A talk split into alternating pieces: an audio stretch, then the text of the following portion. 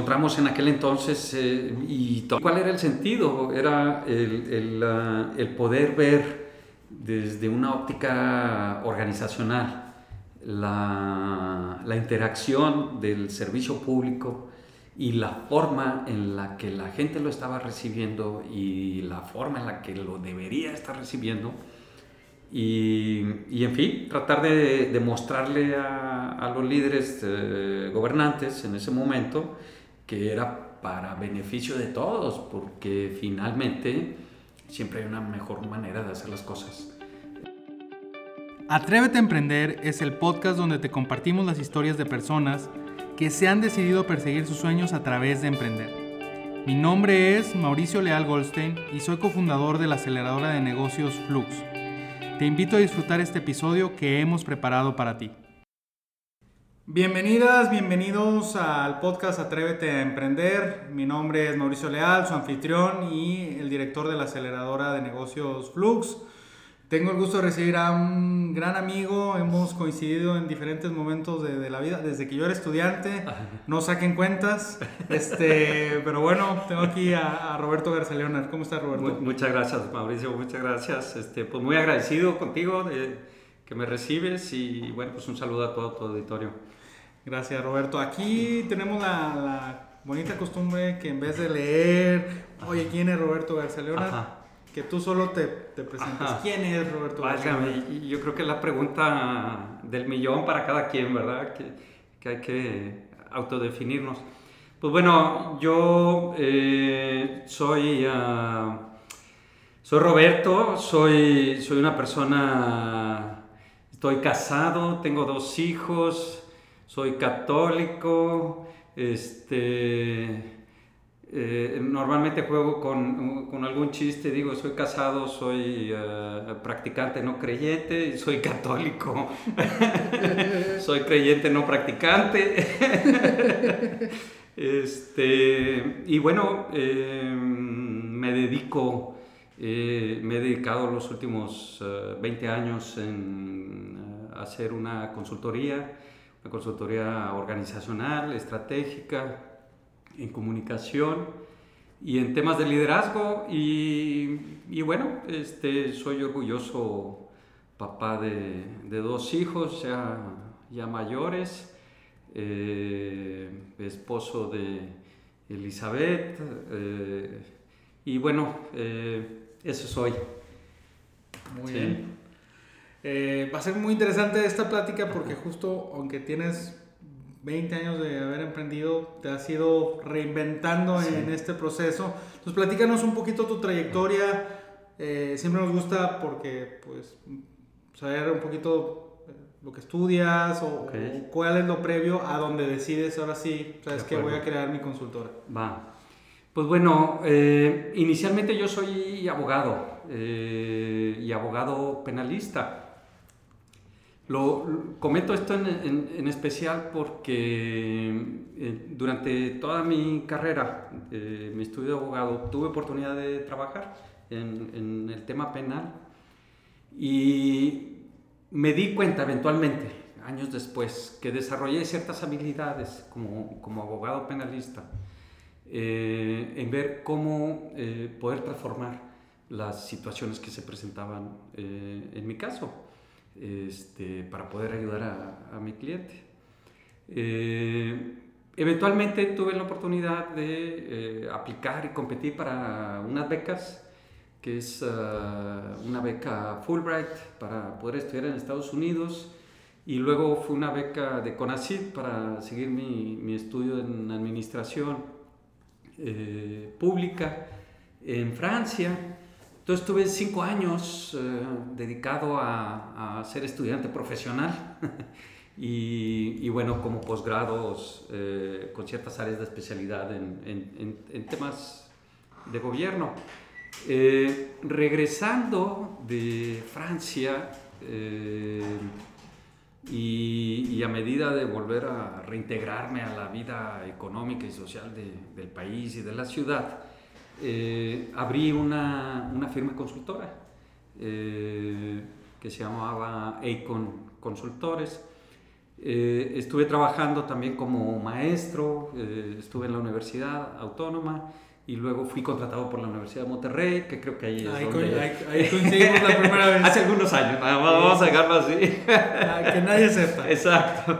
Pero, antes de que entres esto, o sea, tú te das con, abogado penalista y ¿dónde haces ese, ese ¿Dónde, ¿Dónde, hago ese cambio? Eh, la verdad que siempre tuve la inquietud de poder participar en, en el servicio público.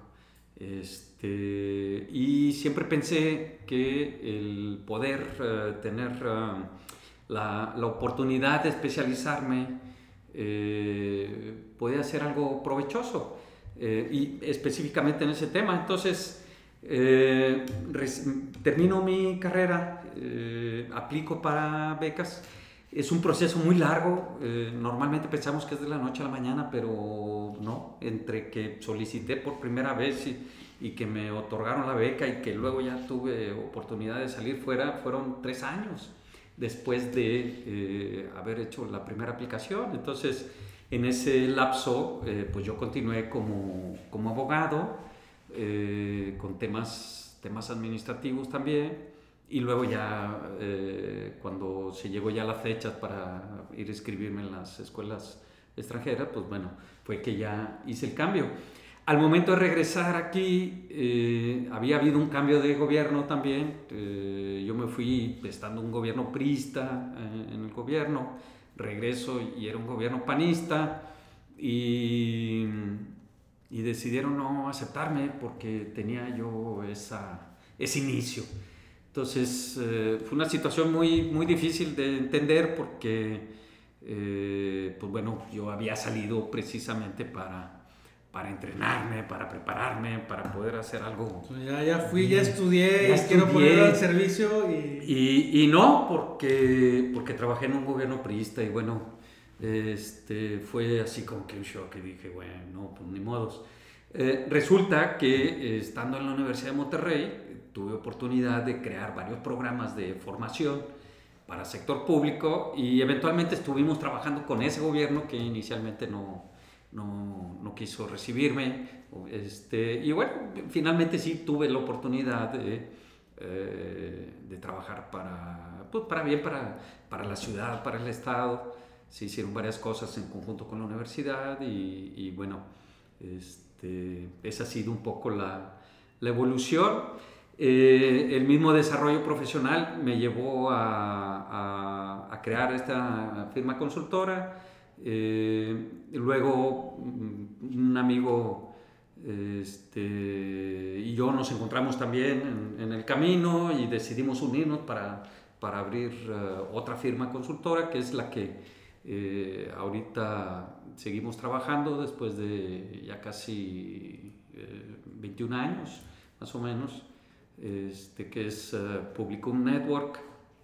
Y, y bueno, uh, un espacio de tres años en el que fui invitado a ser secretario de Desarrollo Social para la ciudad de Monterrey y que me dio la oportunidad de poder aplicar cosas que a lo mejor con clientes con los que había estado yo trabajando anteriormente en distintas partes de México, eh, gobiernos y demás, eh, me decían que no, porque no había dinero, porque no podían llevarse a cabo algunas cosas. Este, tuve oportunidad de llevarlas a cabo aquí y, en fin, eh, con, con, buenos resultados, porque finalmente encontré gente con quien hacer eco eh, a, a, nivel Estado. ¿no?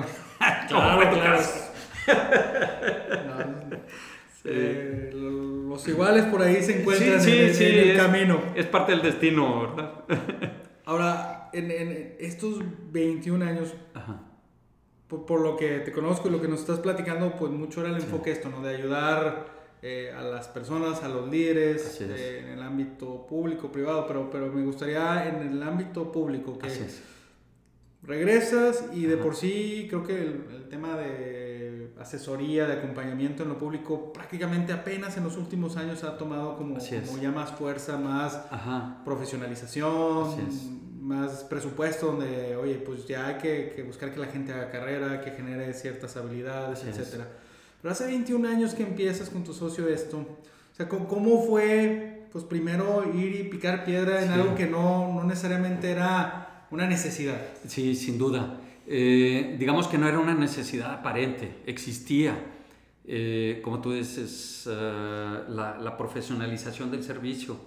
lo que nos encontramos en aquel entonces y todavía perdura es como que mm, la administración del status quo, ¿no? la, la, administración de la inercia, es, es, hacer lo mismo que ya se está haciendo y, y tratar de no regarla como si ese fuese el, el objetivo, ¿no? Este, y, y, bueno, llegar con clientes y ofrecerles una alternativa distinta, que es nosotros creyendo en el producto, creyendo en el servicio, sabíamos que les iba a ayudar.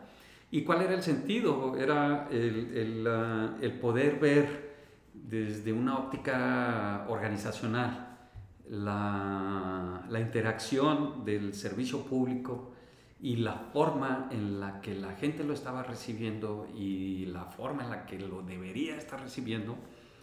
Y, y en fin, tratar de, de mostrarle a, a, los líderes eh, gobernantes en ese momento que era para beneficio de todos, porque finalmente siempre hay una mejor manera de hacer las cosas. Eh, todo, todo, es perfectible. Sí, todo es perfectible, eh, todo es eh, medible en ese sentido y, y cuando eh, se empezaron a dar cuenta que sí había un, un, beneficio adicional para la gente y el reconocimiento que se tenía de ese trabajo, este, le redituaba luego en, en tener una mejor sociedad, eh, se empezó a abrir el, el mercado. Sí nos pasó varias veces en las que a lo mejor entrábamos como parte de una estrategia de comunicación y poder transmitir un mensaje y, y, en el fondo lo que estábamos haciendo era la transformación de una política pública social precisamente este, como que, que, que, te ayudaba mucho la parte técnica educativa que tenías, ¿verdad? Exacto. Porque no era solo, oye, vamos a hacer anuncios bien bonitos, sino Exacto. hay que meterle también. Eh, to, to, to, sí, todo el sustento y saber cómo se soporta y, y si era un proceso de capacitación, eh, de enseñanza, de, de, oficios o demás, que tuviéramos los maestros correctos, las aulas este, disponibles, los tiempos precisos para que la enseñanza tuviera eh, frutos, si no fuera simplemente un programa más palomeado para X administración. ¿sí? Y entonces, cuando utilizamos uh, o veíamos la, la, estrategia de comunicación de esos programas, eh, recuerdo en un momento de, de, discusión de si se hacía o no, este, yo resaltar el hecho de que efectivamente estábamos trabajando sobre una política pública y no solamente sobre una una, un una publicidad, un spot. sí, eh, y entonces poco a poco se fueron dando los cambios. Mucho de este tipo de trabajo, eh, seguramente te ha tocado, se da por recomendación. Y, y, fue dándose ese tipo de recomendaciones en donde algún gobernante le recomendaba a algún otro, este, escúchalos, utiliza un poco sus consejos y, y en fin, ha ido creciendo como todo proceso uh, ha tenido picos y valles, pero... Y más eh, para el público que, que, nos escuche y que Ajá. esté interesado en interactuar con el gobierno, pues el ciclo, ¿verdad? O sea, siempre es, es, un ciclo, sí. Cambio de administración, cambio de gente. Ajá. Este, es parte de la naturaleza del gobierno. Es parte de la naturaleza, el ciclo financiero que, que, que tú conoces bien en términos de eh, los fondos públicos cuando se cierran, que es... Uh, a partir de septiembre, octubre ya no se puede gastar nada y luego no es hasta sino marzo del año siguiente que, que se empieza a ver y, y, entonces viene una vorágine entre este, abril y julio, agosto para poner en marcha todos los programas y entonces es uh, ver cómo organizacionalmente responden todos estos grupos. ¿no? Es, interesante. y, ¿no? y, cómo soportas tú también la, la operación con estas características, ¿no? De, de los flujos y, y, y todo. Pero sí. ahora me gustaría, estuviste en la, en la asesoría, en la consultoría, Ajá. te invitan a entrar. Ajá. ¿Cómo fue pasar de, de, de predicar Ajá. a practicar? Sí, pues muy interesante porque Eh, una de las cosas, y, aquí ya retomo aquello que te decía de haber sido abogado penalista, una de las cosas que como funcionario público eh, y más en, la cartera de desarrollo social, eh, yo les, les, decía mucho a mis directores que una cosa era la responsabilidad de la función como tal, que está establecida en la ley, y otra era la responsabilidad responsabilidad de los resultados que deberías dar a la sociedad en relación a esa función. Y para ello tenía que haber una visión de transformación. Entonces, todas estas habilidades que yo desarrollé como abogado penalista en términos de ver una situación, analizarla, identificar dónde poder hacer un cambio para, para poder beneficiar al cliente, este, me llevaba a, estos eh, flujos y estos programas en donde teníamos normalmente un grupo ya acostumbrado a recibir mm, cierto beneficio, eh, un grupo operacional acostumbrado a entregarlo de tal manera y, y bueno, en este caso un funcionario con ganas de... Y un ciudadano a partir de... Y, ciudadanos, sí este, con ganas de cambiar y mejorar y expandir y aumentar los beneficios y aumentar las personas beneficiadas y romper los eh, eh, procesos inerciales y los cotos de poder. Y, entonces eh, era un reto diario y a veces en el día había varios retos a la vez y eso mantenía, cuando menos en mí, este, un espíritu de, de lucha de trabajo muy emotivo.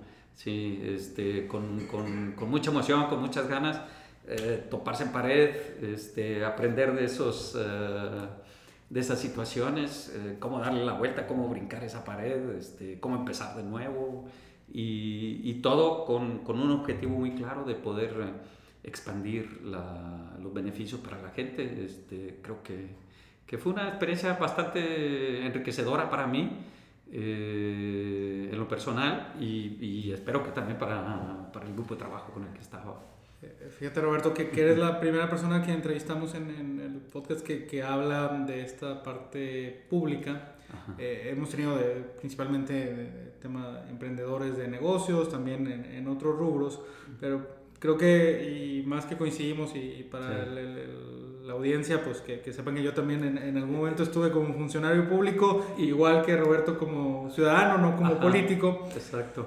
Pero que y también en el tema de desarrollo y social. Y también en el, en el tema de desarrollo social coincidimos en, en, tiempo y todo. Pero que ahí también se emprende, ¿no? Aquí, aquí en el podcast siempre tratamos como que el emprendimiento es, es, es más allá de solo crear un negocio, se puede emprender o crear desde muchas perspectivas.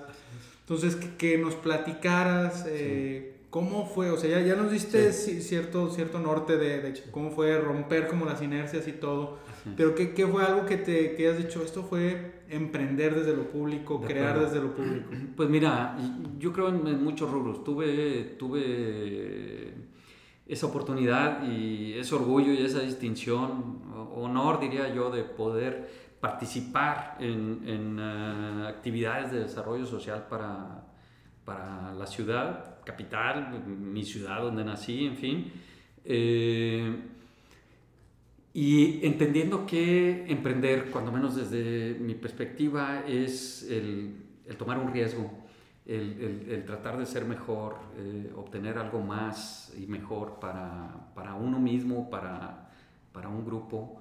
Eh, el poder transformar la, la, inercia o la tradición de una operación burocrática desde el sentido negativo de la palabra, en donde no se mueve si no hay un papel firmado, que, que, eso es parte del proceso burocrático, pero eh, el cambiar la mente de las personas eh, a partir de que ven un papel firmado, ah, entonces empiezan a trabajar.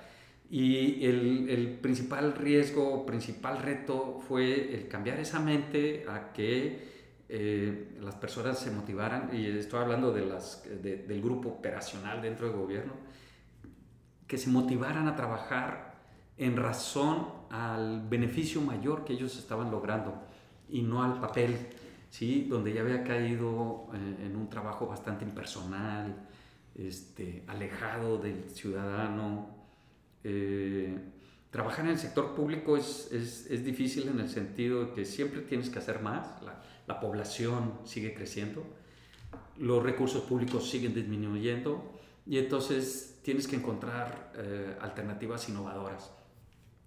Llegó un momento en que estábamos haciendo cosas por primera vez y más que congratularnos, yo les decía a mi equipo de trabajo que debería darnos vergüenza el hablar en pleno siglo XXI que por primera vez en Monterrey se hacía algo.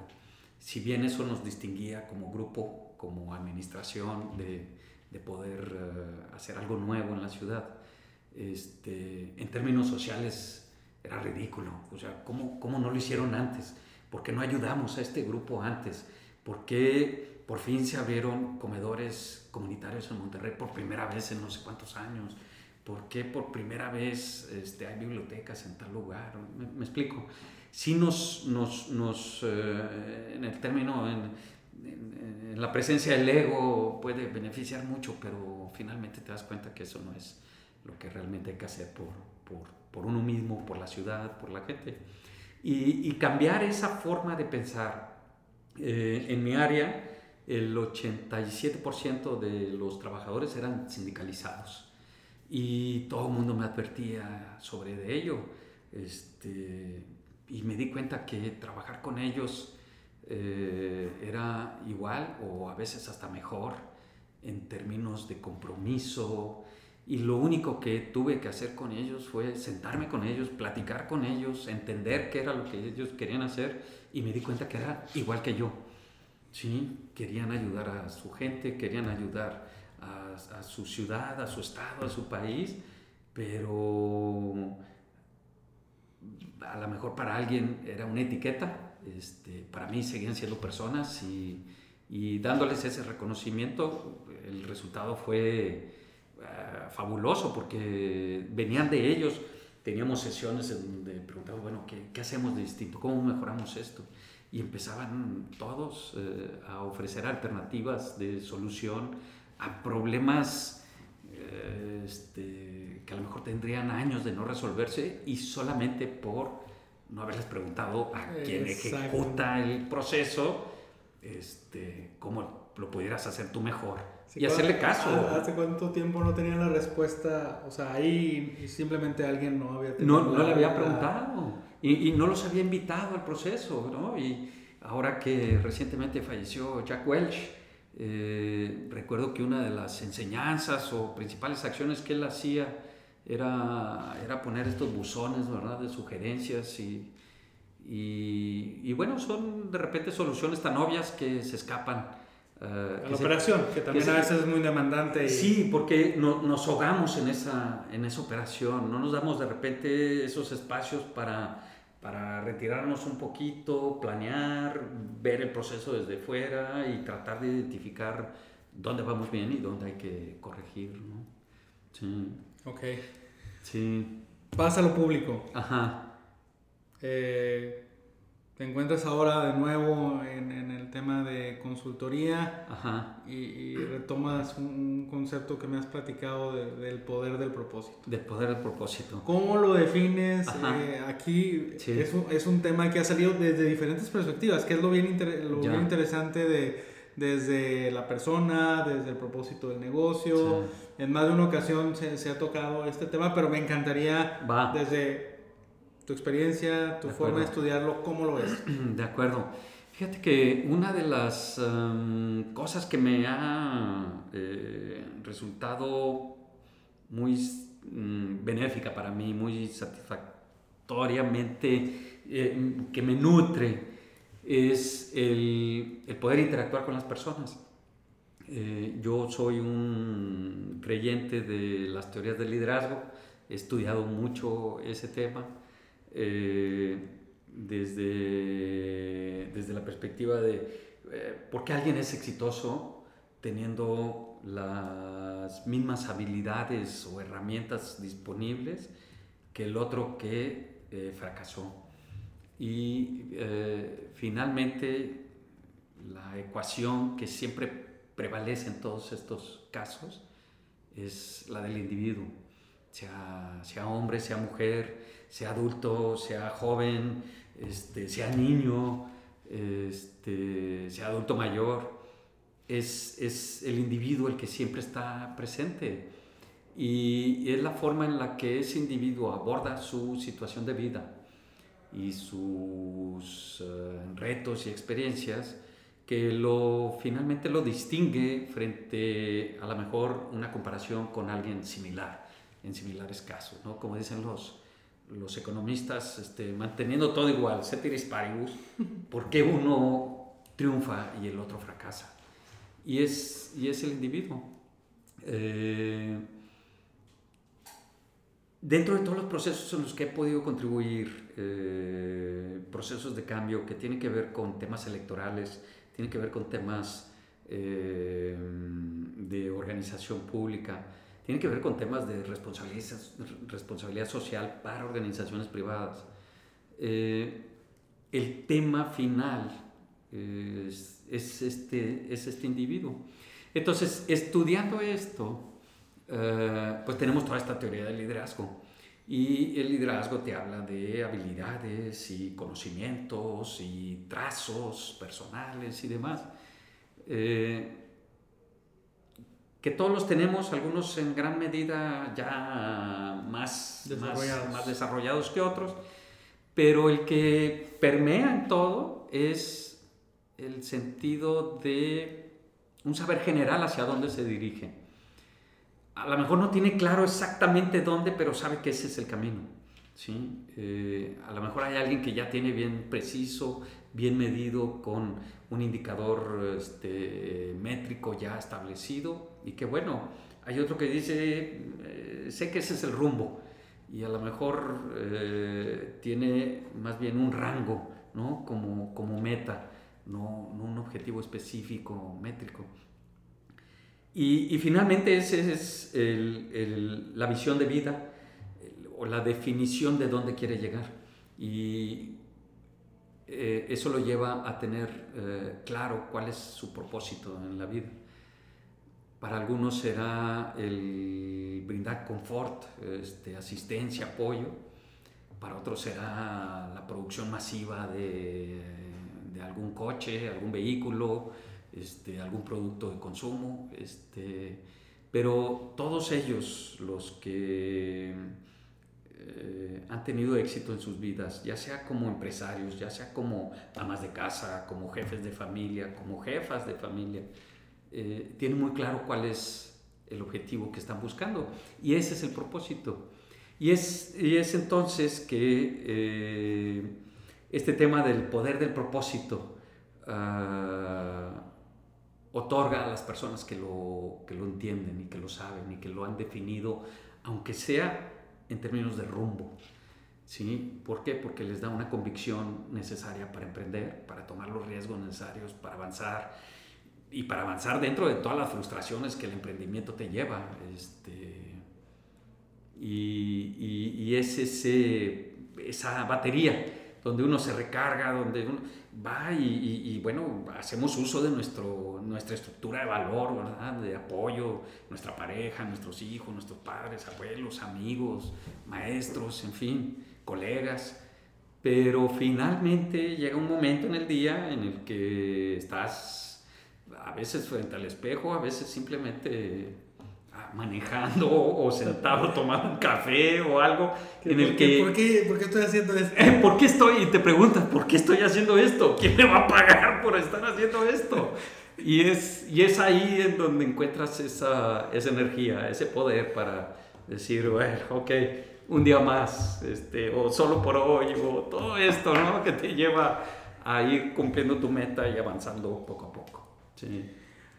Ahora que este término que, que nos lo explicaste, que coincido totalmente, que, que, que, es un reto, ¿verdad? O sea, a veces se oye tan fácil el propósito, pero eh, a veces ya personas que, que afortunadamente lo hemos encontrado, tenemos el reto de, de, lograrlo. Exacto. Y también hay mucha gente que no lo ha encontrado, que ni siquiera se lo ha preguntado. Entonces, ¿cómo ahora en tu nueva faceta, después de la administración pública, esto viene a, conectar contigo? ¿Y cómo estás emprendiendo ahora esta parte que no sé si ya la habías previsto en algún momento o cómo, cómo te encuentras con, con, este nuevo punto de trabajo? Fíjate que eh, muchos de los aprendizajes que hemos tenido en estos años de consultoría pública me han llevado a, a, a lo mejor resumirlo en esto. Si, si yo te dijera que mm, puedo lograr que tú tengas el 49.99% de tu mercado, ¿tú qué me dirías? O sea, alcanzar el 49.9% de tu mercado. No importa qué producto ofrezcas o des este, sería extraordinario. No, pues sería serías una referencia. Increíble. En el sector público, en el sector electoral, el 49.9 es una derrota monumental, porque te quedas a un pasito. Entonces, obtener la mayoría, el 50.1, ese rango de 0.9 a 0.1 requiere un rigor mayor ni mejor ni peor, pero es un rigor mayor de análisis, de prueba, de trazado de escenarios, de análisis de proyección estratégica, en fin. Y pensando en todo eso, hemos estado ayudando a algunas empresas a aumentar sus porcentajes de participación en sus mercados, con ese rigor eh, no es el posicionamiento de, una, de un producto nada más, sino eh, toda esta materia de psicográficos, los porqués, las, las expectativas, las, las este, aspiraciones, todo, todo esto alrededor de una teoría psicológica y sociológica. Y bueno, y todo eso nos lleva al contexto del individuo otra vez. ¿sí? Partimos como decía Homero en, en, el Odisea, no, solamente, no solamente es eh, el iniciar y terminar, ¿no? es, es todo el recorrido. Y nos damos cuenta que nuestro tesoro está precisamente donde, donde iniciamos, que es con el individuo. Y entonces al, nos, los candidatos eh, en, en, los procesos electorales, creo yo, son las personas más frágiles que pueda haber en su momento, ¿no? Porque están jugando con su nombre, están jugando con su familia, están jugando con su futuro, están jugando con su dinero y a veces, este, pues bueno, imagínate todas esas cargas, lo trasladas a la empresa y estás viendo a un empresario, a un emprendedor que está poniendo en riesgo su nombre, su familia, su dinero, su futuro por un sueño.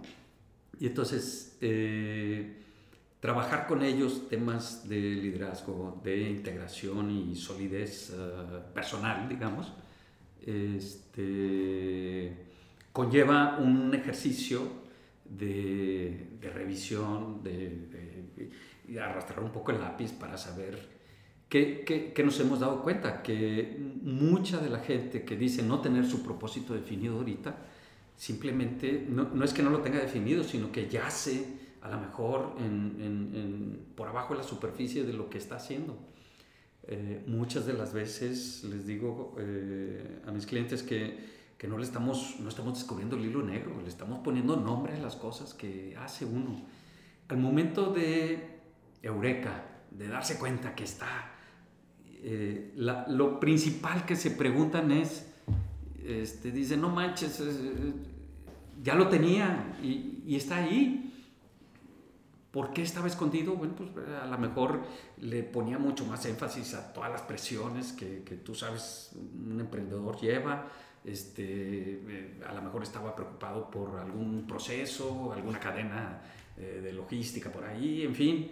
Pero al momento que lo descubren, al momento que lo realizan, en términos de darse cuenta que ya lo tenían, que lo escriben y que lo materializan, es ah, un descanso este, y se dan cuenta, y es una carga de energía o recarga de energía, que, que, se dan cuenta que el camino que estaban haciendo era el adecuado, hacen pequeños ajustes. Que los está llevando sin haberlo hecho consciente. sin haberlo hecho consciente. Y, y, el logro de todo eso, si nos vamos a, aquella pregunta inicial que, que, establecías tú, de cómo le haces en un mercado que está cerrado, que no entiende o que cree no es necesario el identificar este propósito o el definirse, este pero al momento que se dan cuenta que, que, ya lo realizaron, que ya se dieron cuenta que lo tienen, eh, es un salto cuántico hacia el cumplimiento de sus objetivos y metas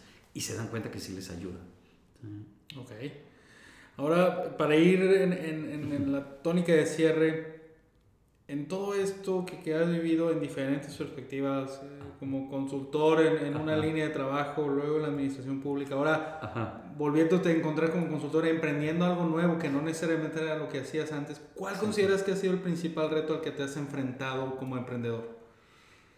Este, yo creo que son varios, eh, precisamente en la, en la revisión de todos los procesos, ¿no? Obviamente tengo varios retos personales eh, que, que enfrentar y superar en términos de este, decía yo, fe en Dios, creencia en el universo y tolerancia conmigo mismo. Sobre todo lo último. Sobre todo lo último. Este, eh, entender que, que, hay, los ritmos de los procesos son distintos. Eh, quisiera hacer cosas más rápido de lo que a veces se, se logra.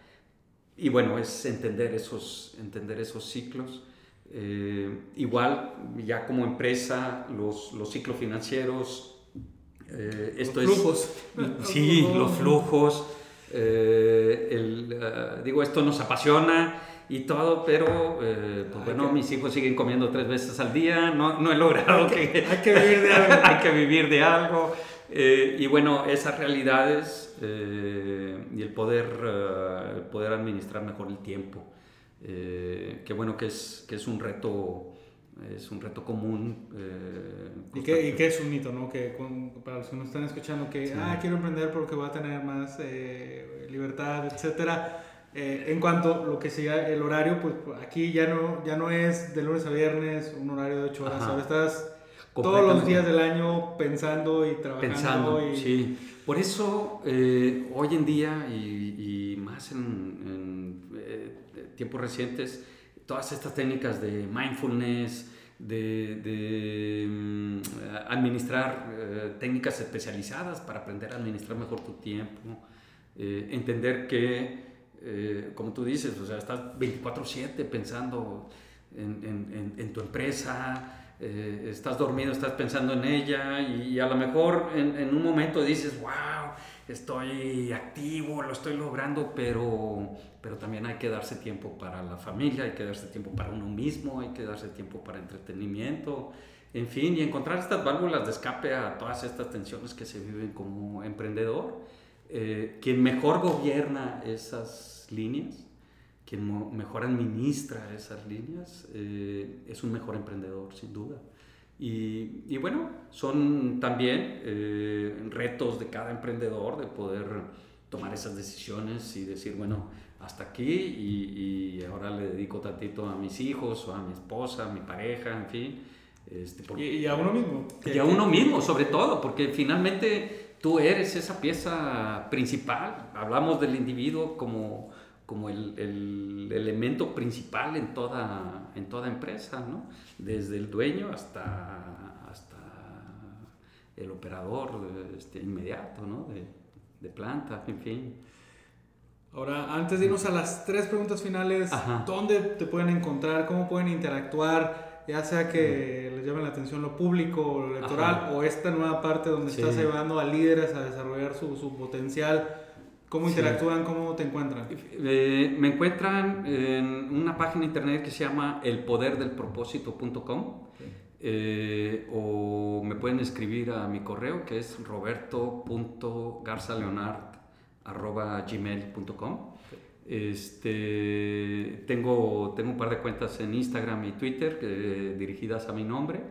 Y, y por ahí me pueden encontrar eh, con, con, los temas de empresa, de familia y de coaching en liderazgo, que son los temas que estoy impulsando recientemente y que, que he encontrado una, una gran oportunidad porque la gente viene escéptica de, repente un poco en cómo, cómo, encontrar ese tipo de ayudas y afortunadamente se, se han estado dando en, en buenos, este, con buenos resultados.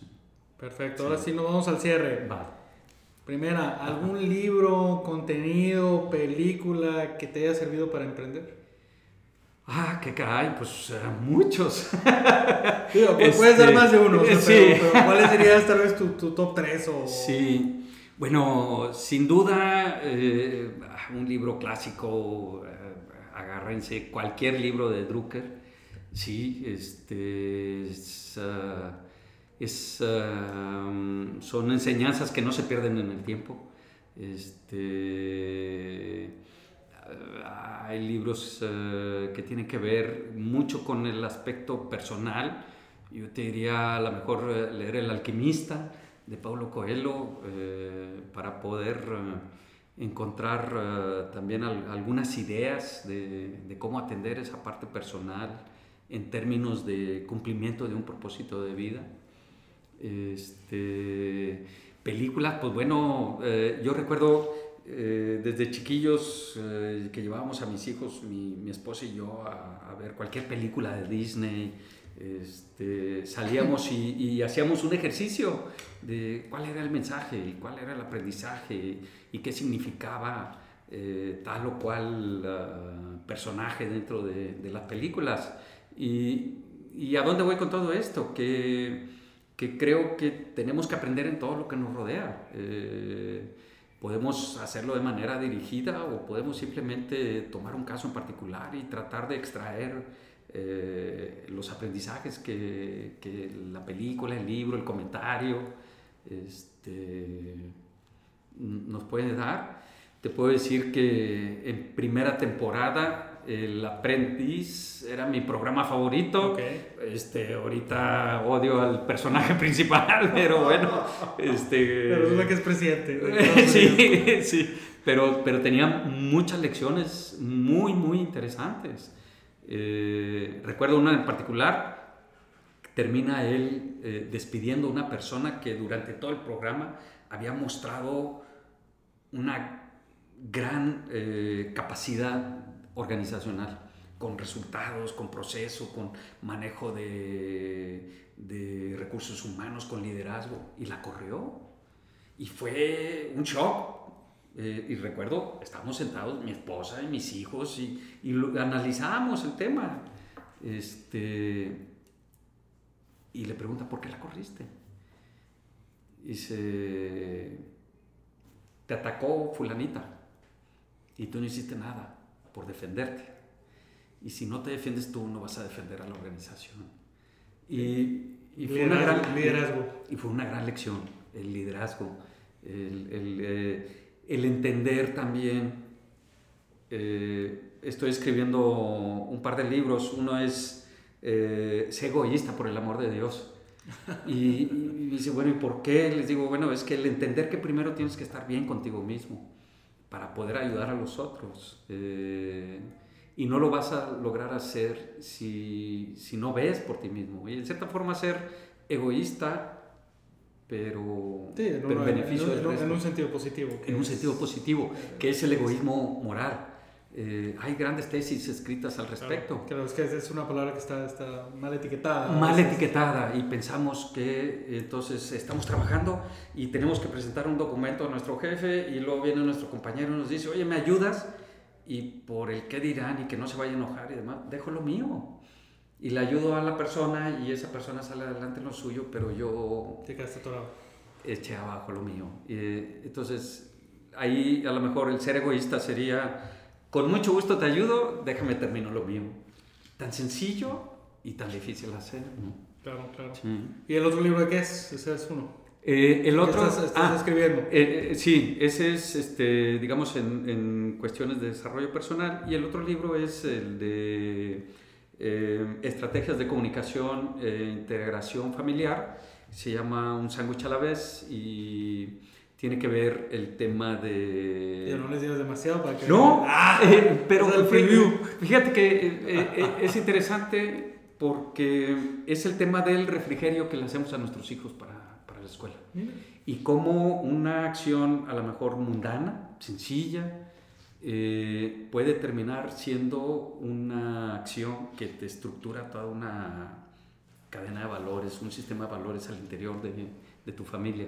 Este, y, así como hablamos del propósito, eh, di una charla este, en noviembre pasado y mucha gente me dijo, y sí es cierto, yo hago eso. Eh, y no sabía que lo estaba haciendo. ¿no? Y, y, es resaltar todos estos elementos positivos alrededor de, de, una acción como sería preparar un refrigerio para... Claro, y que lo hacemos todos los días. Lo hacemos todos los días y no nos estamos dando cuenta a lo mejor que estamos construyendo los próximos científicos, este, los próximos líderes, ¿no? Claro. Y lo hacemos con amor, con intención, con... Pero en su momento lo hacemos desvelados y frustrados. Y se te acaba la imaginación. Sí, exacto. Ahora que no va a poner lo mismo que el día de ayer. Exacto. y, ya las últimas dos, una que, que, nos gusta mucho y que la aprendimos a partir de la primera temporada es, ¿tienes algún hábito, algún hobby que te haya permitido seguir enfocado en tu emprendimiento, en tu propósito de vida? Algo que hagas comúnmente que le puedas recomendar o pues mira, al público. Em, yo, eh, dentro de la empresa, yo soy responsable de, del área de procesos y de planeación estratégica. Cuando me invitan a participar en un proceso electoral, en una estrategia, diseño de una estrategia electoral, eh, dije, ah, ¿y qué es eso? Entonces empecé a investigar, eh, me di cuenta de la estructura que se tenía para ello y eh, de repente en una cena alguien me platicó de entrenamiento para maratón, convertirte en maratonista. Y me empecé a meter en ello, eso fue hace ya 10 años. Eh, me di cuenta que ser maratonista, al igual que ser consultor, es un estilo de vida ¿sí? que tienes que adoptar para triunfar. Entonces, el maratón o entrenarme para maratón me permitió entrenar mi mente para tener un poco más de rigor en mis procesos, este, tener un poco más de resistencia mis habilidades este, y, el poder establecer metas muy claras y muy precisas, entender que a veces puedes correr bien, a veces puedes correr mal, pero eso no implica que ya vas a dejar de correr, ¿no? Es aceptar la vida como te viene llegando, este, prepararte para ser mejor, eh, empaquetar en, en, etapas todo un entrenamiento para ir avanzando y adopté esa filosofía de maratón con mejor comer, con administrar mejor mis bebidas eh, etílicas.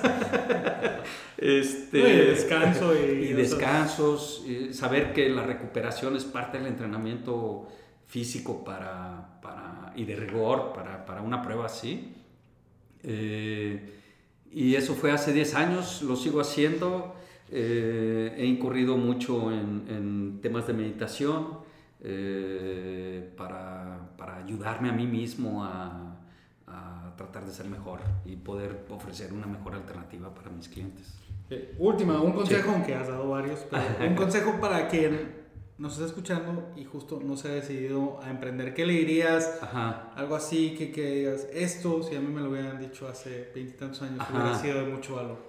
Eh, yo creo que lo primero sería em, superar los miedos, superar el primer temor de acción, eh, derrotar al ego. El ego es algo que forma parte de nosotros, lo querramos o no, lo podemos disminuir. Y, el ego siempre nos está cuestionando y nos está este, evaluando si, si somos lo suficientemente una merecedores, todos capaces. Eh, yo creo que todos tenemos ese merecimiento, creo que todos somos capaces de emprender. Sí creo que eh, la forma en la que el temor inicial a emprender, a hacer algo es superado, es eh, más factible que se va a triunfar, entendiendo también que el fracaso es parte del éxito final en la vida, ¿no? Eh, hay que aprender de ello, hay que arrojarse, hay que dar ese primer paso y eventualmente estoy seguro que mucha gente va a poder correr sus maratones eh, y terminar en, tiempos récord propios, personales. Muchas gracias, Roberto. Al revés, Mauricio, muchas gracias, muchas gracias a todo tu auditorio que haya soportado estos consejos y plática. No, no, va a ser de, es de mucho valor. Eh, agradecerles a los que nos están escuchando, que recuerden que nos pueden seguir a través de nuestras redes sociales como Atrévete Podcast. Eh, también la aceleradora pueden encontrarla como Flux con X y S al final. Y que, bueno, seguimos en contacto y esperamos que nos escuchen para el siguiente episodio de Atrévete a Emprender. Muchas gracias. A ti. Hasta luego. Gracias por escucharnos. Síguenos a través de nuestras redes sociales como Atrévete Podcast. Recuerda que cada semana tendremos un nuevo episodio en Spotify.